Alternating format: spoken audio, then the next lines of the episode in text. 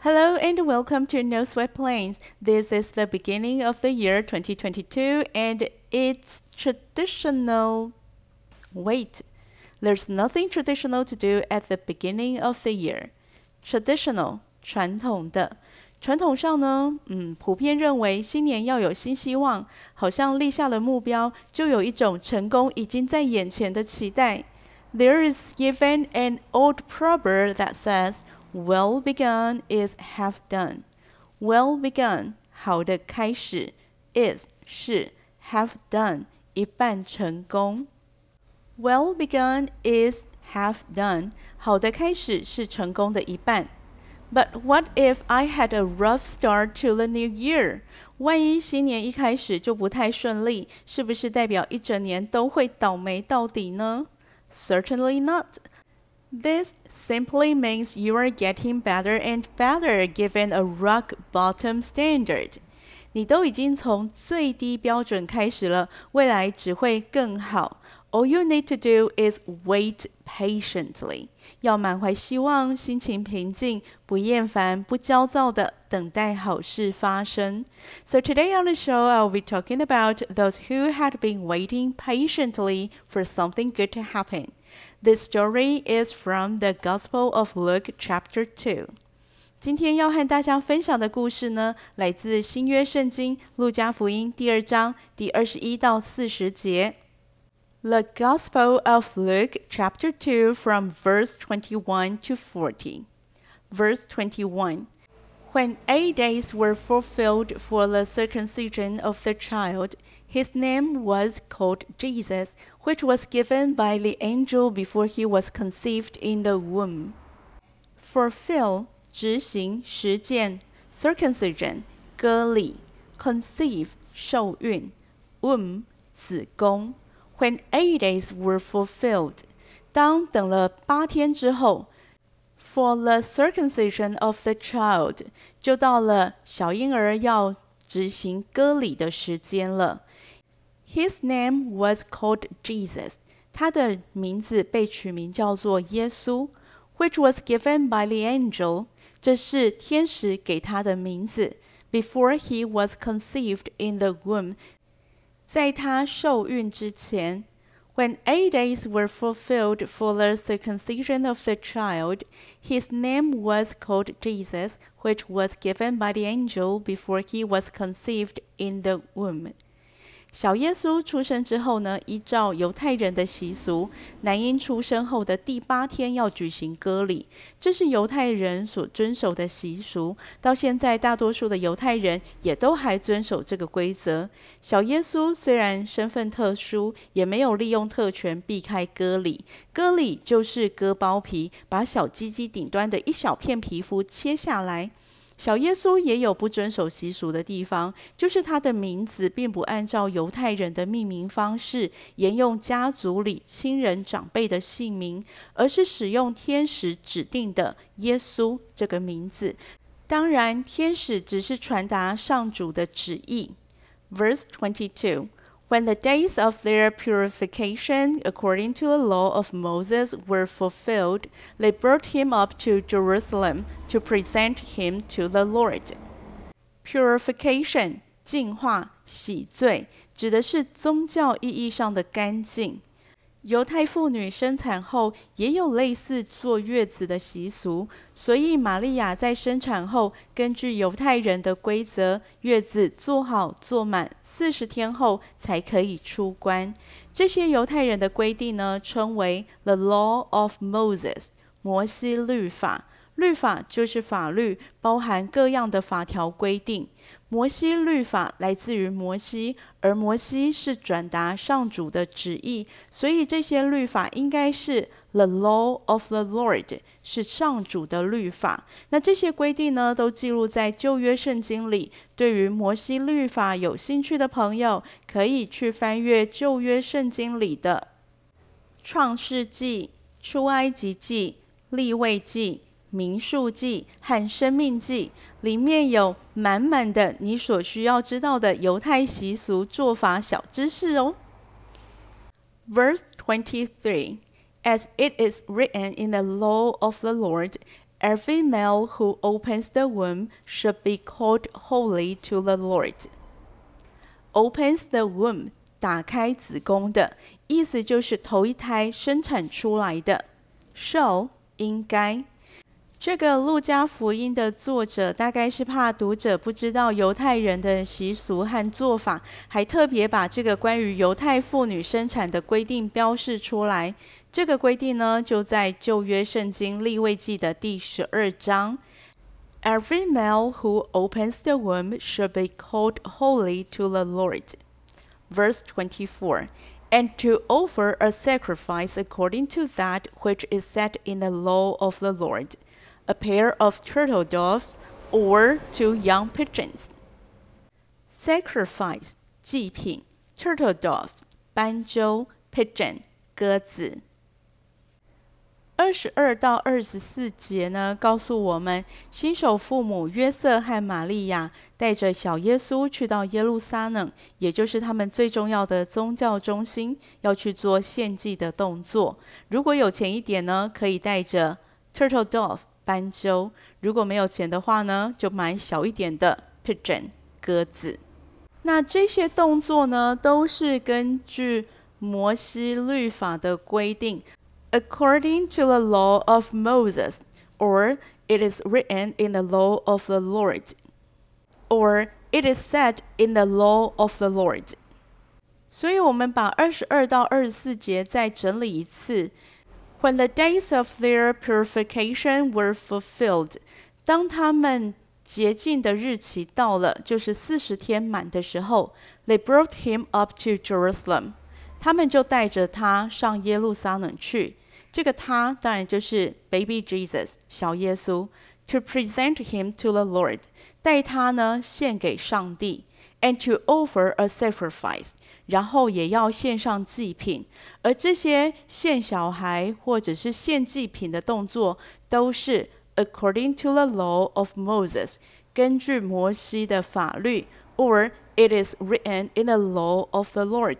或者是呢写在上帝的律法当中的，or it is said in the law of the Lord，或者就是上主规定的。所以二十二章到二十四节告诉我们，虽然他们怀里抱的是很厉害的耶稣，但是他们还是要照他们的法律所规定的，他们的习俗所规定的，该做的都要做到。Verse twenty five。Behold, there was a man in Jerusalem whose name was Simeon. This man was righteous and devout, looking for the consolation of Israel, and the Holy Spirit was on him. Righteous, 正直的；devout, 虔诚的；consolation, 安慰；the Holy Spirit, 圣灵。在耶路撒冷的圣殿里。 约瑟和玛利亚遇到了在圣殿任职的先知西面。根据圣经的记录，This man was righteous and devout。他是一个公义、正直又虔诚的人，looking for the consolation of Israel。他在寻找能够给以色列人带来安慰的人，the consolation of Israel。也就是旧约圣经里所预言的，要来拯救犹太人，也就是以色列人的救主，并且呢，the Holy Spirit was on him，圣灵临到他身上。Verse twenty six. It hath been revealed to him by the Holy Spirit that he should not see death before he had seen the Lord's Christ. Reveal 揭露 圣灵临到西面的身上，让他知道未来的事情。这件事情就是在西面死之前，必定会看到上主派来救犹太人的那一个救世主弥赛亚。It had been revealed to him，显示给他看，by the Holy Spirit。借由圣灵显示这件事情给西面看，that he should not see death，他不会死掉，不会见到死亡，就是他不会死掉。Before he had seen the Lord's Christ，在他看到上主所应许的基督之前，所以他一定会在死之前看到那个上主派来救犹太人的那一个救世主弥赛亚。Verse twenty seven。He came in the Spirit into the temple when the parents brought in the child Jesus that they might do concerning him according to the custom of the law. In the Spirit，因为圣灵感动的缘故，concerning 关于 custom 风俗传统。当西面呢在圣灵充满的状态下进入了圣殿，He came in the Spirit into the temple。 而约瑟和玛利亚抱着小耶稣也进到圣殿里。When the parents brought in the child Jesus, that they might do concerning him according to the custom of the law，要按照规定来献祭的时候，这两组人马相遇了。Verse twenty-eight. Then he received him into his arms and blessed God and said, "Receive 接收 then he received him into his arms. 西面从约瑟和玛利亚那边接过小耶稣，因为他有上主的灵在他身上，所以他就认出小耶稣就是他长久等待的救世主弥赛亚。于是他开口赞美上主，并且说。Now you are releasing your servant master according to your word in peace. For my eyes have seen your salvation, which you have prepared before the face of all peoples. A light for revelation to the nations and the glory of your people Israel. 在圣经中，关于耶稣出生有三首诗。第一首诗呢是 Magnificat， 尊祖颂，这是玛利亚从天使那里知道自己会未婚怀孕，虽然害怕，却顺服上主旨意所说的话。那第二首诗呢，是 Benedictus 撒加利亚颂，这是比耶稣早一点点出生的约翰的阿爸撒加利亚，因为质疑天使的话被消音九个月，终于呢，在约翰出生之后开口说的第一段话。想要更深入了解的朋友，可以到备课中的网站去找资料，连接我们就放在节目说明栏里头。那第三首诗呢，就是西面所说的这一段话，Verse twenty nine. Now you are releasing your servant master according to your word in peace. Release 松开释放，servant 仆人。Now you are releasing your servant in peace，所谓的松开你的仆人，和平的去，意思就是我可以安心的去死了。Verse thirty, For my eyes have seen your salvation. Salvation 救赎。For my eyes have seen your salvation. 是西面说，我现在已经看到你要救赎以色列人的这个记号出现了，就是他看到耶稣了，他觉得。我的人生成就已经到达顶峰了，我可以安心的去了。Verse thirty-one, which you have prepared before the face of all peoples。这个救赎呢，就是你为所有的民族所设立的、所准备的。Verse thirty-two, a light for revelation to the nations and the glory of your people Israel。Revelation 被揭露的真相。A light for revelation，一道光可以揭露出全部的真相。To the nations，让所有的国家都可以看到，他们眼睛都被打开了，然后有光照，看得到事情清清楚楚。And the glory of your people Israel，然后呢，成为你的子民、你的人民以色列人的荣耀。Verse thirty-three。Joseph and his mother were marveling at the things which were spoken concerning him. Marvel 感到惊奇的。Joseph and his mother，约瑟跟他的妈妈，不是约瑟跟他的妈妈，而是约瑟跟耶稣的妈妈，所以是 Joseph and Mary。约瑟跟玛利亚 were marveling，他们非常的惊讶。 at the things 对于事情觉得很惊讶，which was spoken concerning him 这个西面所讲的话，关于耶稣的事情。Joseph and his mother were marveling at the things which were spoken concerning him. 约瑟和玛利亚对于西面所说的话觉得非常的惊讶。Verse thirty-four. And Simeon blessed them and said to Mary his mother, Behold, this child is set for the falling and the rising of many in Israel, and for a sign which is spoken against. Set 导致事情发生，against 反对，a sign which is spoken against 唱反调拒绝的象征。Simeon bless them，西面对于 玛利亚跟约瑟祝福，and said to Mary his mother，而且特别对玛利亚说：“Behold，你看，this child is set，这个小孩会导致这些事情发生，这些事情是 failing and the rising of many in Israel。”会让以色列人当中很多会灭亡，也有很多人会升起。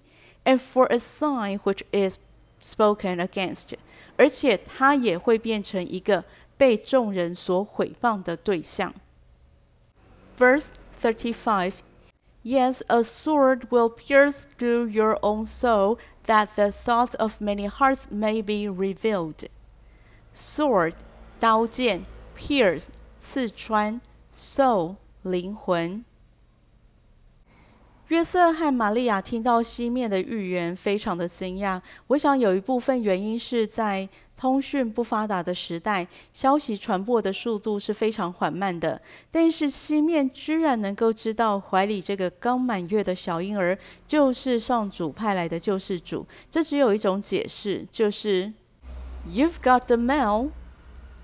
就是西面也收到上主的通知啦，也就是圣经里面写的圣灵充满，上主的灵进到西面的身体里，帮助他理解未来的事情。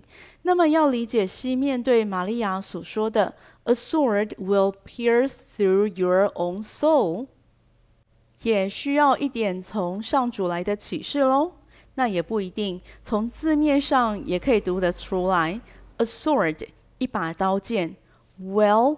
pierce 会刺穿 through your own soul，透过你的灵魂，穿透你的灵魂。那代表呢，未来会有一件非常让人悲伤的事情会发生。那这应该是西面在预言耶稣被钉十字架的事情。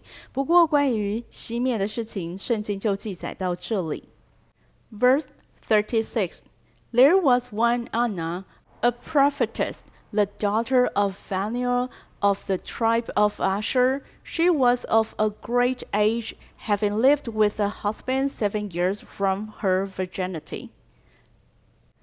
Prophetess 女先知，virginity 处女，在三十六节呢介绍了另外一个角色，叫做安娜。安娜，她是一个女先知，the daughter of Phanuel，Phanuel 的女儿，of the tribe of Asher。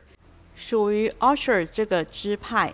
She was of a great age，她年纪已经很大了。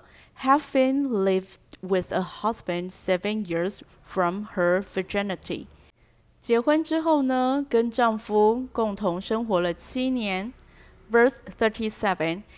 And she had been a widow for about eighty four years, who didn't depart from the temple worshipping with fastings and petitions night and day.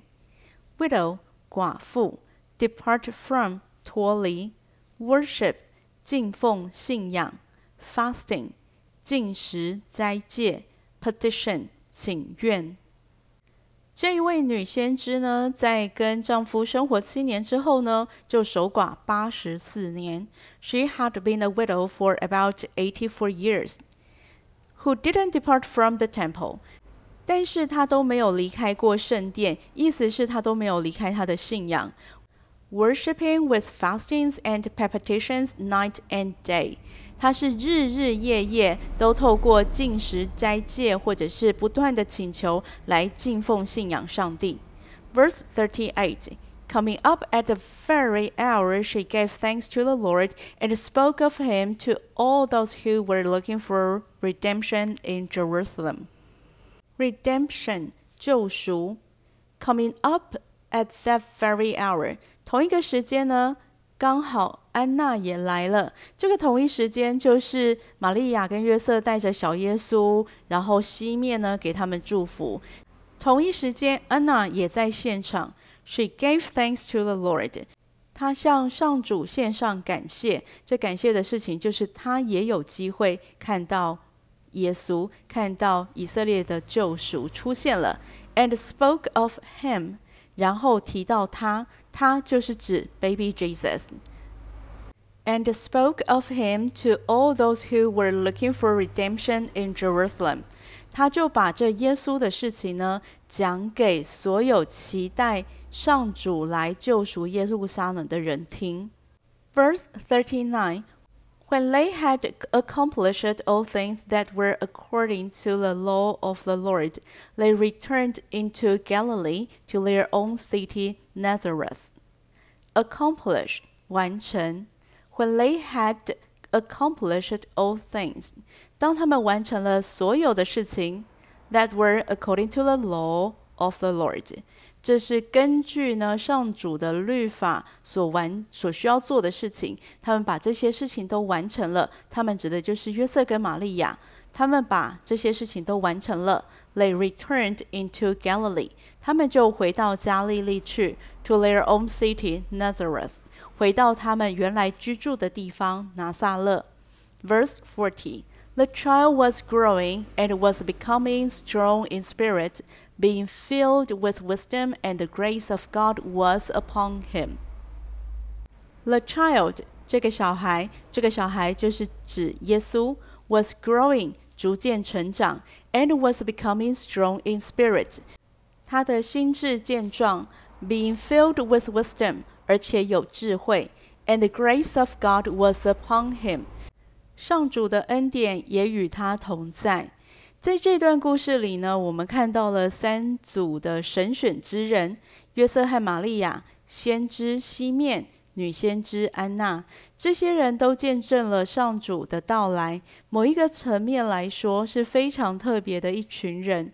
约瑟和玛利亚被上主选为养育救世主基督耶稣的父母。先知西面是被圣灵启示，确定会见到上主派来的救世主基督的人；而女先知安娜在知道救主降生之后，不停的对大众传达这个好消息。他们虽然是神选之人，但是这并不影响他们持续的尽本分。约瑟和玛利亚带着小耶稣行割礼。玛利亚一样守着摩西的律法，生产之后等着四十天的洁净。先知西面在圣殿当中任职，担任职务。女先知安娜在圣殿里日夜敬拜上主。They all did what they had to do. 他们知道未来有美好的事物在等着他们，但是在那一份美好发生之前呢，他们在每天的日常里守着自己的本分，约束自己的行为，严守纪律。And the best will come someday。今天的故事就说到这里。Thank you for listening and have a wonderful day.